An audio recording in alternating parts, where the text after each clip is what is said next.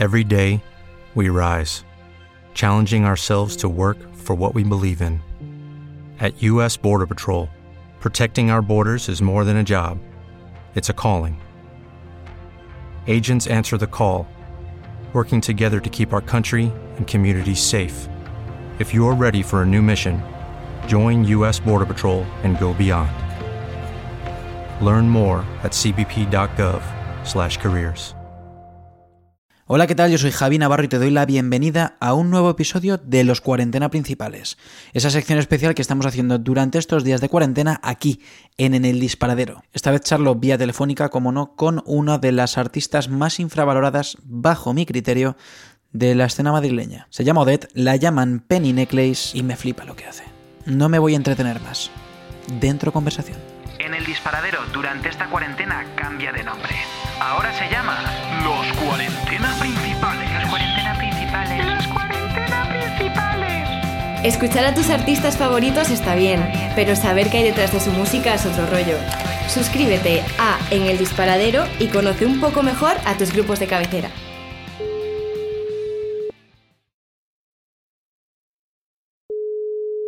¿Qué tal estás, Odette? Bien, eh, pues con todo lo bien que se puede estar.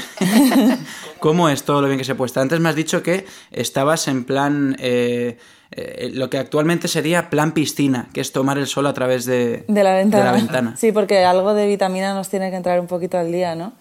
Me, me agobia el hecho de no poder pasear, pero es verdad que tengo la suerte de tener una ventana gigante y no tengo la sensación de estar en una jaula. Eso está guay. Bueno, pero José Manuel Soto decía ayer, eh, la misma persona que hace dos días pedía la cabeza de, todo, de, de toda persona con cierta responsabilidad, decía ayer que ya podemos andar, que en Alemania estaban diciendo que se podía dar paseos y él responsablemente había salido. ¿Sabes quién es José Manuel Soto? Sí, eh, pero no le sigo, la verdad. Pues es, es, es un gran influencer. Un, es gran, un gran influencer. Una persona que maneja las redes sociales. eh, Twitter es suyo. Es una persona activa y aparte que todo lo que dice tiene una repercusión bestial. Eh, te estoy viendo eh, últimamente, te estoy, bueno, te sigo siempre. De hecho, mira, estaba yo aquí haciendo recopilación en los últimos minutos de todas las cosas de Penny Necklace que tengo. Qué tengo guay. aquí cálidos, tengo aquí líquidos, que es la última adquisición, y tengo el fanzine este maravilloso de la luz. El de la luz. Sí, que me gustó mucho ese disco. Y bueno, que te sigo hace mucho tiempo y, y, y- y conozco tu hiperactividad. O, o de algo me suena, o ya no me sorprende. Pero lo de estos días ya me parece casi in- incluso un poco pasarse, que es, ese, es esa lista eh, entre eterna y eternísima de cosas que hacer. Porque hay dos formas de tomarse estos días. O, o paro y pienso, o no dejo de hacer cosas. Pues si te digo la verdad, no, la lista es muy amplia, no, no, no te voy a mentir. Sí que es verdad que me he metido en muchos fregados y todo lo que he visto que se movía me apetecía participar. Pero tengo un montón de tiempo libre, o sea, no sé la gente con qué se agobia. Estoy tocando media horita al día, ¿sabes? Ese es todo mi, mi compromiso. No, o sea, tengo tiempo para cocinar, para limpiar, para aburrirme, para leer y además para tocar. O sea, lo guay ahora mismo es que no tengo nada más mejor que hacer. Así que aprovecho para, para interactuar con todo el que esté un poco en el mismo rollo. El curro sigue ahí, eh, porque, bueno, eres arquitecta, si no me equivoco, ¿no? Sí, eh, pues mira, justo antes de la cuarentena lo dejé, así que ahora mismo estoy 100%, 100% con la música y con mis proyectos y, y no tengo que teletrabajar ni tengo otro compromiso por las mañanas. Es, es curioso porque yo creo que ese momento no tenía ni idea de que habías tomado esta decisión, la verdad. O sea, para el oyente, que, que- o sea, como que la estoy percibiendo justo ahora mismo. Exclusiva. Eh, Realmente cuando, cuando un artista, tengo un montón de amigos que lo han hecho, muchos de ellos han dejado sus trabajos que no tienen que ver con la música últimamente, y sí que existe como ese cierto temor, ¿no? De qué va a pasar, qué, qué voy a hacer, eh, voy a conseguir vivir, ¿no? Eh, aún, a ti aún encima se te presenta este desafío, que a ellos también, porque fue hace relativamente poco cuando dieron el paso, eh, ¿cómo te lo tomas? Pues mira, me pasan dos cosas que parecen contrarias, pero creo que están en la misma perspectiva. Pienso lo mismo en plan, ¿y de dónde voy a sacar el dinero? O sea, digamos que la rueda general del mundo pues se mueve por otro tipo de servicios o de trabajos que son remunerados más que la cultura o la música. Y luego a la vez pienso, Dios, qué frágil es todo, cómo ha llegado esto del coronavirus y de repente nos ha pegado el freno y qué es lo importante, de verdad, ¿sabes? O sea, yo creo que puedo vivir con mucho menos o buscarme otros trabajos que me hagan más feliz y, y quizás haberme metido en esa rueda no haya sido la solución. Lo he probado y, y tengo que buscar ahora otra, otra forma de hacerlo que me permita, pues eso, pagar mi alquiler y, y poder salir a cenar de vez en cuando. Pero, pero no quiero hipotecar toda mi felicidad y todo mi tiempo a eso, porque no creo que sea valioso. Al final lo que tenemos es el ahora, el ser consecuentes con lo que creemos y yo creo que, que para mí es hacer otras cosas que lo que estaba haciendo ahí. Y esto realmente en una profesión que aparentemente, eh, esto es como el periodismo, que a lo mejor te crees que, o sea, piensas que es una cosa y luego llegas y es otra, pero aparentemente la arquitectura es algo creativo y algo que te, que te em, eh, hace sentir como un poco más productivo o te alimenta esa parte eh, de crear, ¿no? Sí. O- Sí, no necesariamente tiene que estar alejado de la arquitectura o de la creatividad eh, de, de hacer pues otras cosas gráficas o algo así, lo que haga en el futuro. Pero sí que el puesto en el que estaba era en, en un estudio que hacía centros comerciales y mi puesto era muy poco creativo y además poco valorado, yo creo. Y tampoco... Sí, no, no era un ambiente en el que me gustara estar. No me levantaba por las mañanas diciendo, qué guay, voy a hacer esto con mi tiempo, ¿sabes? Así que mm, llegó el momento que cumplí dos años de contrato, seguía como contratada temporal, no me querían ni subir el sueldo, ni hacerme indefinida, ni darme ninguna seguridad y dije, bueno, pues yo creo que es el momento. Hasta luego, Mari Carmen. Sí, yo Hasta creo que, aquí. que de buenas formas y, y siempre agradeciendo el tiempo que has estado ahí, pero, pero tampoco hace falta, no sé, como forzarse por algo que ves que no tiene futuro, ¿sabes? Hablabas tú antes de un, de un concepto que creo que no éramos conscientes de él hasta ahora, eh, que es la fragilidad del capitalismo.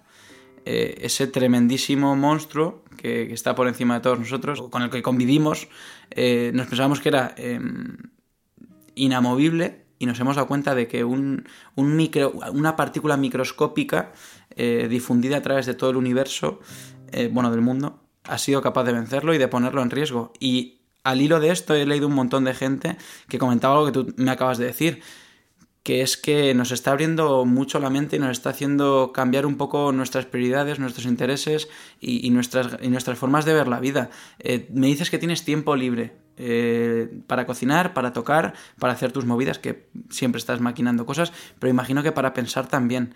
Eh, que en, tu orden de escala de prioridades, eh, ¿qué ha cambiado? Eh, el, llamar más veces a tu madre o a tu padre y decirles que les quieres mucho, o a tu pareja, y valorar más esos pequeños detalles, el, ser feliz con tu curro. ¿Qué, qué te estás planteando todos estos días? O sea, yo creo que básicamente lo del el curro y lo que hago con mi tiempo, lo que invierto en mi tiempo es lo, lo que más está ahora mismo moviéndose, ¿no? Lo que más está temblando.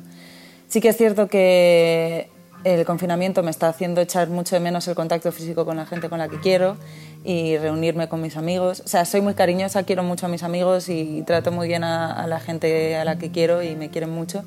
Y lo único que quiero es como tener tiempo para ver a la gente, que quizás pues ahora con las redes sociales, con el WhatsApp y eso, fácilmente haces el check, ¿no? De, ah, mira, ya sé que está bien, ya me ha contestado estas dos preguntas de, hey, ¿cómo va todo? Pero me gusta como pasar tiempo con ellos haciendo Ya. el tonto, o sea, jugando a un juego de mesa. Como recordar qué he hecho esta semana por la gente a la que he visto y, y quizás dedicarle más tiempo a esa gente que quizás ir a, a sitios donde luego vuelvo a mi casa y digo, pues me lo podía haber ahorrado, ¿sabes? Creo que, que el tiempo de calidad y, y las cosas que, que me hagan estar tranquila y feliz, ¿no? Yo creo que es lo más lo que mejor voy a sacar de toda esta cuarentena. Leía, bueno, veía una ilustración de un ilustrador que se ha hecho tremendamente famoso en Instagram eh, en los últimos meses, que se llama 72 kilos, que decía algo así como, eh, más videollamadas, por favor. Joder, a mí me parece tan frío y me cuesta tanto hablar con alguien por videollamada. Me, me parece horrible, ¿eh? Ahora No mismo estamos en, vi- en videollamada, Javi. Ya, pero bueno, pero es que tú has compartido otras charlas conmigo también y, Ya, y- y en sabes persona que más. ta- también me, me gusta hacer un poco de, sea donde sea, unas veces ha sido en el, en- recuerdo una en el estudio del qué y otra en una terraza en la zona de Diego de León en Madrid. Sí. Eh, pero siempre me gusta hacer un poco como de la charla del salón de casa y esto es súper complicado. Me ha pasado con, con- con colegas en episodios anteriores, que es como súper frío todo, ¿no? Hay que tener cuidado con no interrumpir, dejar escuchar, Sí. no pelearse con el wifi.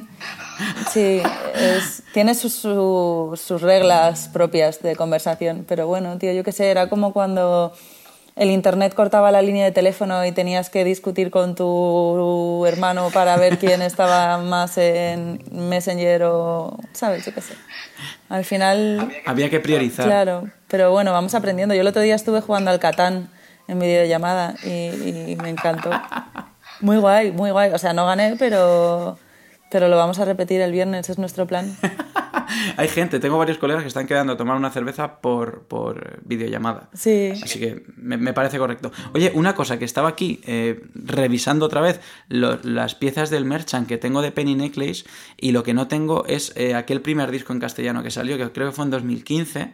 El disco fanzine, Eso es. el Rosita, pues te lo debo. Y- Y, creo que tampoco tienes el vinilo de la luz. Eh, no. ¿Tú no, escuchas tengo... vinilo? Sí, de hecho, eh, mi pareja me regaló esta Navidad para mi casa, porque aquí en casa de mis padres, que es donde estoy ahora, gracias a Dios, pues me pilla solo en mi casa, me pega un tiro en la cabeza.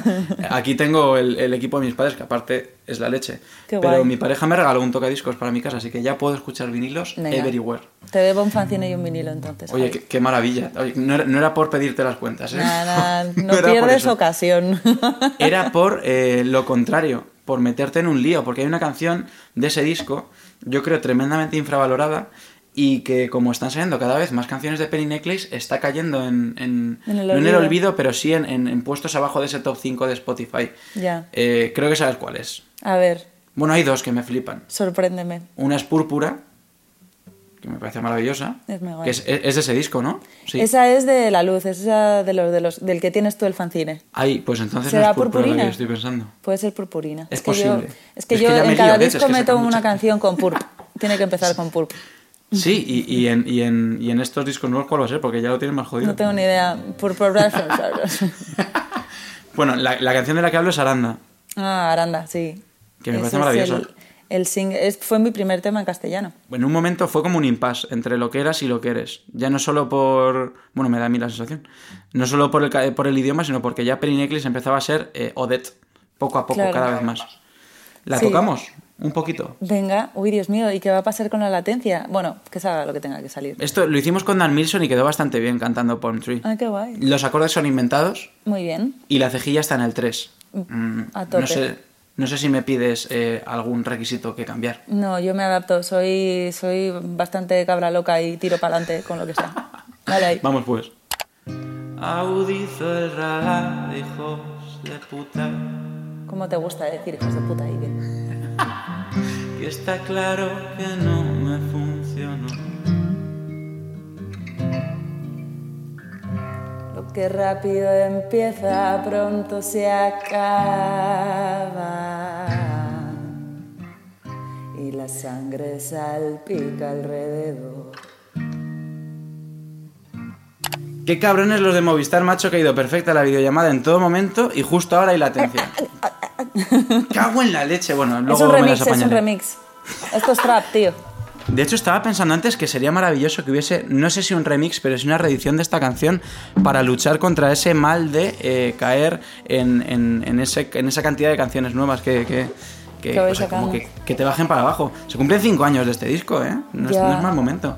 Pues sí, la verdad es que para directos ahora tengo un set electrónico cañón que he preparado de 30 minutos, pero bueno, cuando haga vuelos de una hora yo creo que esta canción la voy a tener que remezclar también y reeditar. Esta y Purpurina, que también está en ese disco y también me gusta mucho. Eh, ¿qué, pensaría aquella Odette de Odette ahora? Porque creo que tu carrera es una de esas de, de adquirir eh, responsabilidades. eh, no sé, lo, lo veo como una carrera especial, sobre todo por, por, lo que, por lo que hablábamos antes, porque antes estabas acompañada, ahora, bueno, tienes varios Sancho Panzas, pero Don Quijote es más importante que nunca. A ver, eh, yo creo que a esa chica de hace cinco años le diría que, que hay muchas formas distintas de hacerlo. Yo creo que en ese momento creía que solamente había una y quizás me angustiaba cuando me encontraba alguna piedra en el camino o cuando parte del equipo no estaba tan dentro del proyecto como yo o cuando tenía que decir que no a cosas. O... Y ahora en cambio pues como que tengo la sensación de que que sí, que hay que trabajar, que hay que poner un objetivo, marcar un plan y, pero que bueno, que al fin y al cabo luego hay cosas que te sorprenden, ¿sabes? Y caminos nuevos que no te imaginabas y que también funcionan bien. Y que sobre todo intentar crear desde, desde la comodidad y desde la alegría y, y la calma, tío, porque al final la angustia y, y todo eso no, no sirve para nada. O sea, creo que, que eso es lo básico. Pero Claro, bueno, es también que- es la edad, ¿sabes? Yo creo que ahora soy más mayor y antes era más joven. y- Más mayor que no mayor, que ha quedado feo eso que has dicho. Claro, claro, yo solo soy más mayor. Como tú, Eh, an- antes que ayer y igual, ¿sabes? Todos. ¿Qué me, qué- me estás intentando decir, Odette? Que todos envejecemos, Javi. Que yo también te conocí más joven. Es verdad, macho. Era, era un, un yogurín recién entrado en, en la facultad cuando nos conocimos con la luz. Eh, ¿Cuál es el objetivo realmente de hacer música? Y de cuidar tanto las cosas y de hacer, eh, pues ahora me apetece tirarlo a lo audiovisual, como es la etapa en la que estás ahora. Antes te apetecía tirarlo a una publicación impresa como era el fanzine o como es este fanzine de la luz. Eh, ¿cuál, ¿Cuál es el objetivo en buscar todo el rato eh, est- estas pequeñas metas y- y retos? Pues yo creo que alimentar mi curiosidad. Eh, básicamente eso, crecer, aprender e intentar dejar una impronta de algo bonito.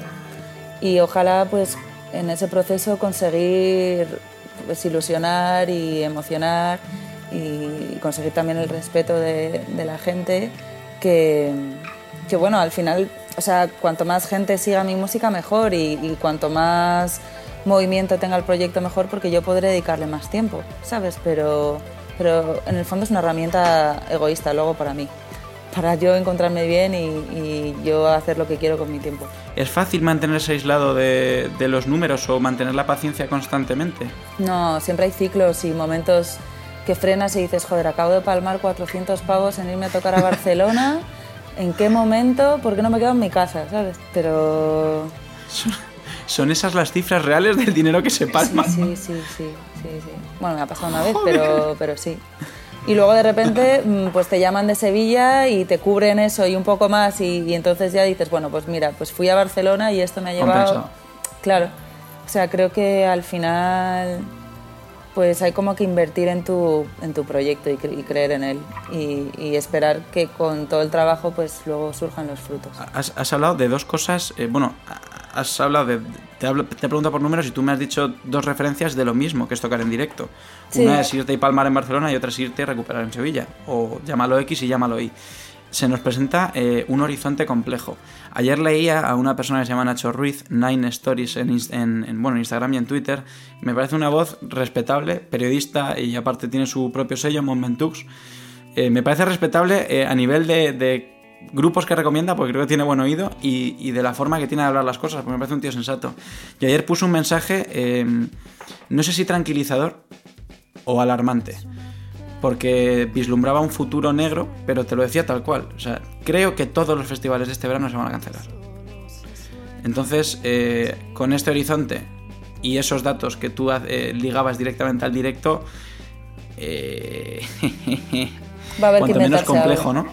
Sí, va a haber que inventarse algo. Yo también creo que mucha- muchos festivales van a cancelar y sobre todo que hay una burbuja tremenda de una cantidad ingente de festivales y va a haber muchos pequeños y medianos que van más al día que se van a ver sobrepasados por la situación.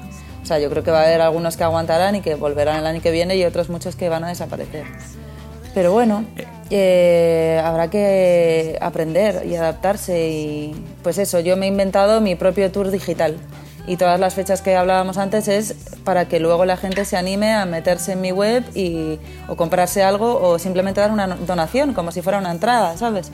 Creo que, que siempre como revisar las formas de funcionar las cosas y no dar por hecho que es la única forma, pues está bien.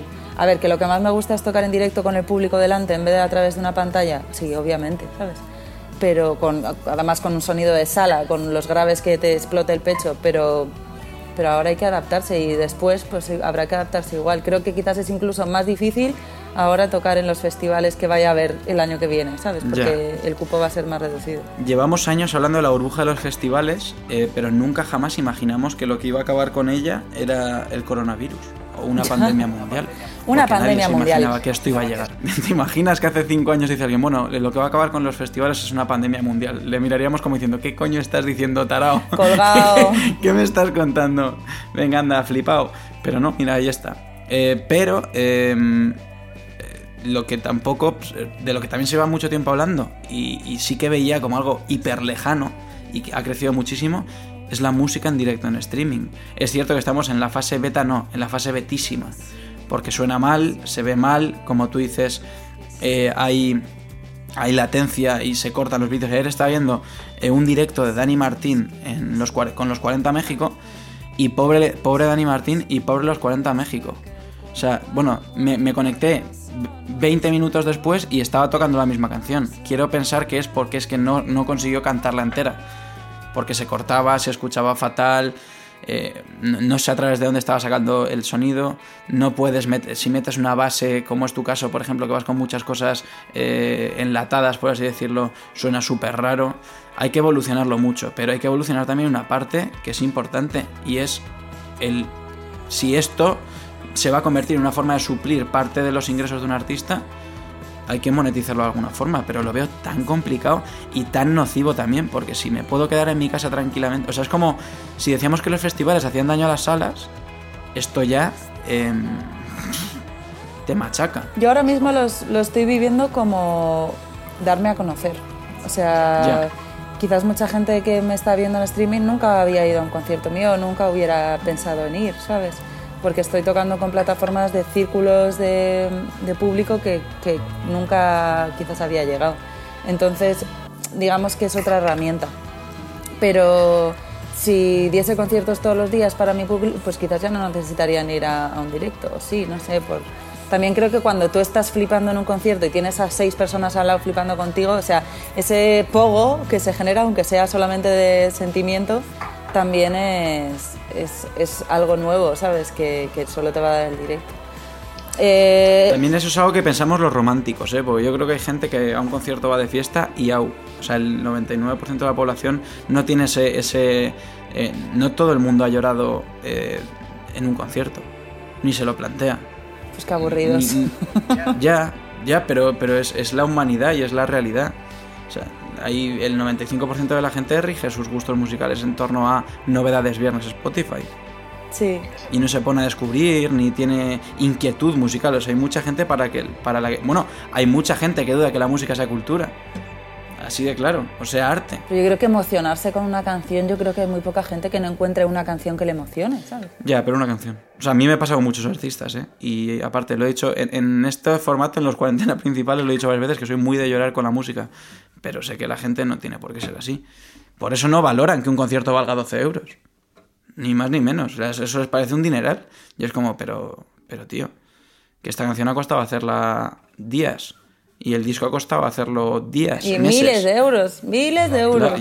Además, sí, pero por no monetizarlo, que siempre tendemos a monetizar todo para darle la importancia en base a lo que ha costado de dinero, y no, no. O incluso, oye, que es que esta canción me ha costado una depresión. Y es como, joder, tío. No sé, lo- el, el futuro lo veo ambiguo. No, es como que se siembran más dudas todavía. No, no sé qué, qué va a pasar. Pero tampoco era sólido, Javi. O sea, que no sé yo Ya. si estamos perdiendo o simplemente a ver si construimos algo mejor. O sea, somos los primeros que nos hemos dado cuenta que no teníamos ni colchón ni red de sujeción. O sea, que cuando no tienes nada, no tienes nada que perder, ¿sabes? No... Cuando nada es seguro, todo es posible. Sí, porque es que además no hay nada peor que el no tener inquietudes, que el no preguntarte o que el dar las cosas por sentado. Creo que, que es algo súper nocivo y que eso ya no vale. O sea, se nos, a, a nivel personal, eh, creo que la radio necesita un cambio más que nunca, que es el, el lema que tenemos en stream, porque la forma de consumir música creo que va a cambiar completamente, o se nos han abierto fronteras nuevas, no sé si buenas o malas, pero, pero buenas, Eh, o sea, pero nuevas. Em, ¿Tienes tú una guitarra por ahí? Sí. Que es que no me sé más canciones tuyas. Sí que me estás liando, ¿eh? Claro. De hecho, tengo todo el salón ocupado con millones de instrumentos. A ver. Qué maravilla. Sí, bueno. Hay veces que se me caen un poco encima, ¿sabes? Que ya llega un momento. Sí, Sí, tío, necesitas orden y a veces el minimalismo te da ese orden de cabeza, ¿sabes? Bueno, hoy me he dedicado a limpiar todo, es decir. Yo tengo mm, tres peticiones. Elige una o dos, la segunda para dentro de un rato. Son rojo, Vale. blanco. Bueno. Bueno, elige entre, entre, el ojo, entre rojo y blanco y aceite, obviamente hay que tocarla. Oh my god, pero aceite yo no me la sé en guitarra. Pues entonces no hay que tocarla. No. Te puedo tocar metal. ella, no metal me tocarla. queda muy bien. Vale. me queda, la hago muy bien, esa la hago muy Esa, bien. esa me ha salido bonita. Pues venga, vamos a Eh, hacer metal. Venga, pues te toco rojo y luego te toco metal, ¿te parece? Maravilloso.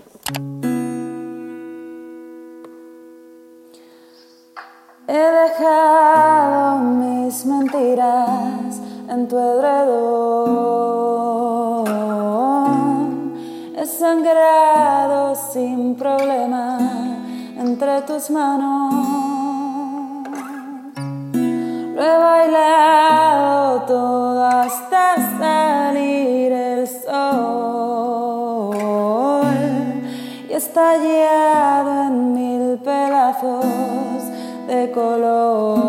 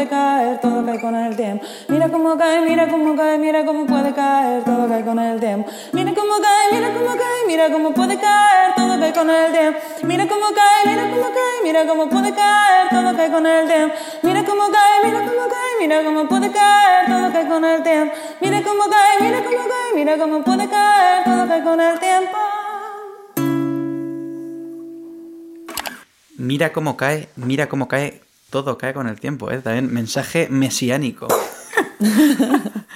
La verdad es que estaba repasando el, el libreto de, de, de la luz, por eso me silencié un momento para no molestarte con el ruido de, de todo, de, de abrir el, el- el folio este. Bueno, que de hecho tiene como estrellitas, míralas, todavía las conservo. Claro. Eh, se me perdieron varias, también te digo. ¿eh? Se quedaron por ahí, luego las ves encima del escritorio y dices, ¿qué coño? En la cocina, pero claro, abriste un día el, disco en la cocina y se han quedado. Pero sí que es cierto que estaba leyendo algunas de las letras eh, que podían ser mesiánicas respecto a lo que está ocurriendo. Estaba leyendo la de blanco. Eh, ¿Qué es? ¿Qué es? ¿Qué es? No, perdona, la de gris. Que es, si confío en lo épico desde el fondo de mi alma, cautivado en lo caótico, lo demás no importa. Confiemos en lo épico Si fluye lo caótico, lo demás no importa. Toma caos que está fluyendo ahora. Y lo demás de verdad sí que no importa. Importan las personas a día de hoy. Y punto. Sí, y lo épico es lo que te hace emocionarte. Y, y el dinero sirve para lo que sirve. Lo épico es salir a las 8 de la tarde a aplaudir a todos esos héroes y heroínas que nos permiten seguir vivos, tanto en los hospitales como eh, dándonos comida o transportando la comida a los, centros, eh, a, los, a los grandes almacenes. Eso es lo épico y eso es lo que me está emocionando a mí estos días. ¿A ti te está emocionando algo más? Sí, no, totalmente. Me acuerdo el, el primer día además como que fue a las 10 de la noche en vez de a las 8, luego lo adelantaron y, y me, y me quedé yo ahí sola aplaudiendo, llorando, en plan de, pero ¿por qué estoy llorando? Pero porque me pareció tan bonito, porque da igual en el barrio en el que estés, todo el mundo estaba aplaudiendo, ¿sabes? Era como algo que nos unió muchísimo y, y eso, lo que estábamos comentando, las prioridades caen por su propio peso, tío, ni recortes ni nada, o sea, los médicos son unos héroes. De todas formas, eh, sí que es cierto que esta, este momento está sacando lo mejor y lo peor de cada persona. Igual que estamos viendo gestos de tremenda eh, honestidad y de tremenda humanidad por parte de un montón de gente, estamos viendo gente que intenta mercantilizar la desgracia, gente que intenta eh, hacer tangible en votos eh, esto de, por, todos los lados, o sea, no, no, es una cuestión de bandos. Y, y está sacando lo mejor y lo peor de cada uno. A mí me da miedo que cuando todo esto pase, porque si hay algo que ha demostrado el ser humano es que sí que es capaz de tropezar dos, no, mil veces con la misma piedra. Y, que tiene muy, poqui, muy poquita memoria, para, sobre todo para lo bueno. Eh, que esto pase, que toda esta bondad y toda esta unión no caiga en el olvido, porque creo que es algo histórico, pero sí que eh, caiga en, en volver al mismo círculo, sí. No sé, en, en, en, que no, en, que no, en que no nos acordemos, sí. Y en que, en que volvemos a enfrentar bandos, veamos eh, la cuestión de la sanidad, ya sea pública o privada, como algo político, eh, volvamos a echar la culpa a gente que viene de fuera. Me da mucho miedo a mí esa, esa situación. No sé qué, qué va a ocurrir con esta bondad cuando vuelva a la normalidad. Pues yo espero que, que dure. Y... Una cosa es lo que esperamos y otra lo que creemos que va a ocurrir, ¿eh? Yo creo que solo podemos controlar lo que pasa de aquí para adentro. Así que yo intentaré que a mí, por lo menos, me, me dure el mayor tiempo posible o intentar recordarlo periódicamente y, y, recordárselo a la gente de mi entorno. O sea, en grandes números y a grandes rasgos, no, no, es que no sé lo que va a pasar. También te digo que lo que sale ahora bueno y malo es fruto del miedo y luego en la comodidad pues todo el mundo se olvida, ¿sabes? De ayudar al prójimo y... Pero, tío, es que así, así es la variedad en este mundo, pues hay para todo. En su parte buena y en su parte mala. Un último tema y nos despedimos. Hemos dicho blancos, creo, ¿no? No, no eh, metal, metal. Metal, metal, metal. Que te he dicho que me queda muy bien. Creo que ayer bebimos demasiado y ahora no consigo reaccionar. Desde la hora que me he levantado estoy tirada en el sofá. Tú sigue pasándolo bien, pero estás muerto por dentro. A menudo estarás solo y a veces asustado. Estás demasiado ocupado en no tener tiempo para mí. Paso página ligando con alguien que me recuerda a ti. Sábame de mí, no he sabido cómo hacerlo mejor, no he sabido cómo hacerlo mejor.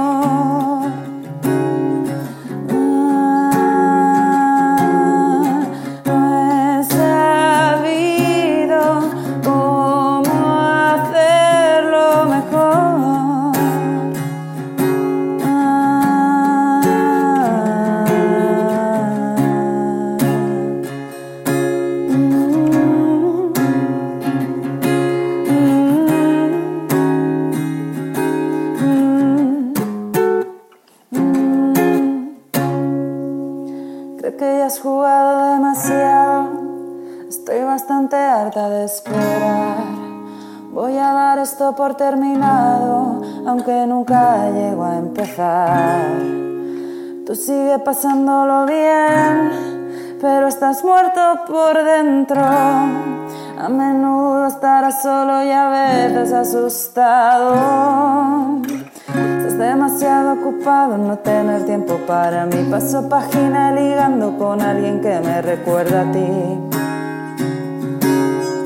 Sálvame de mí, no he sabido cómo hacerlo mejor, no he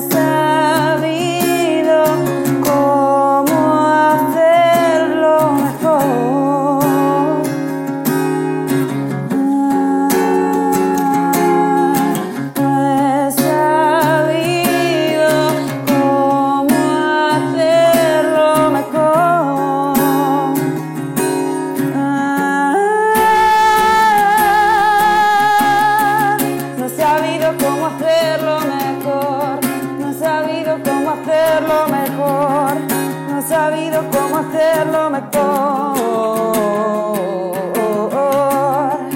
No sabido cómo hacerlo mejor. No sabido cómo hacerlo mejor. No sabido cómo hacerlo mejor. No sabido cómo hacerlo mejor. No sabido cómo hacerlo mejor. No sabido cómo hacerlo mejor.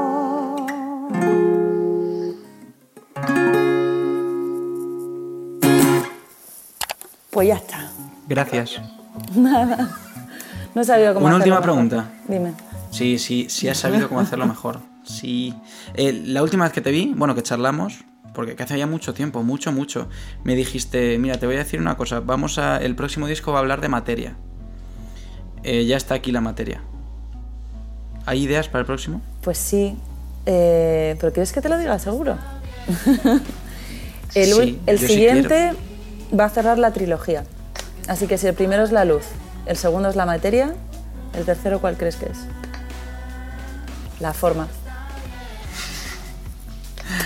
O sea, me la- me la- no sé si esperabas una respuesta por mi parte. Eh, yo con tus, con tus conceptos tan, tan, tan, tan Odette no, no me ubico muy bien. Pues la sí, forma. claro. ¿Irá por trilogías también? Eh, también será trilogía. La idea es simples, planas y tridimensionales.